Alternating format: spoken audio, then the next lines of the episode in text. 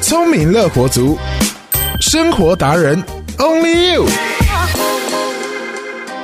到超商买瓶装水，或者是使用免洗餐具很方便，但却也让我们在无形之中变成制造塑胶垃圾的帮凶。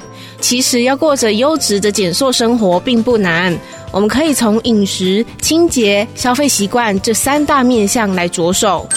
在饮食方面，要避开一次性的包装，不管是外带或者是喝手摇饮，都自备餐盒，还有环保杯。购买食材的时候，则是可以自备购物袋到菜市场，避免到超市消费。那如果要购买散装食材，比如说谷物、砂糖、盐巴等等，也可以自备能重复使用的容器到杂粮行购买。至于清洁的部分，则是可以利用柠檬皮、橘子皮来自制天然的清洁剂，减少使用含有石化原料的清洁用品。另外，使用废油回收制造的肥皂，可以减少洗手乳的废弃塑胶瓶数量。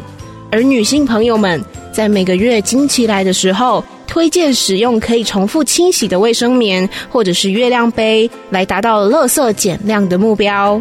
最后，在消费习惯上，如果遇到揪团买东西的时候，可以自备玻璃容器，或者是直接跟源头采购。比如说到牧场买牛奶，到酱油厂买酱油等等。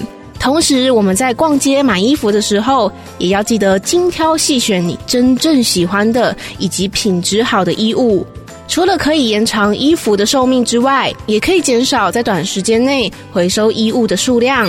如果能在生活中身体力行来减塑，就可以实践省钱又环保的生活哦。聪明乐活族，我们下次见。抓住生活小 paper，，让你轻松当个聪明乐活族。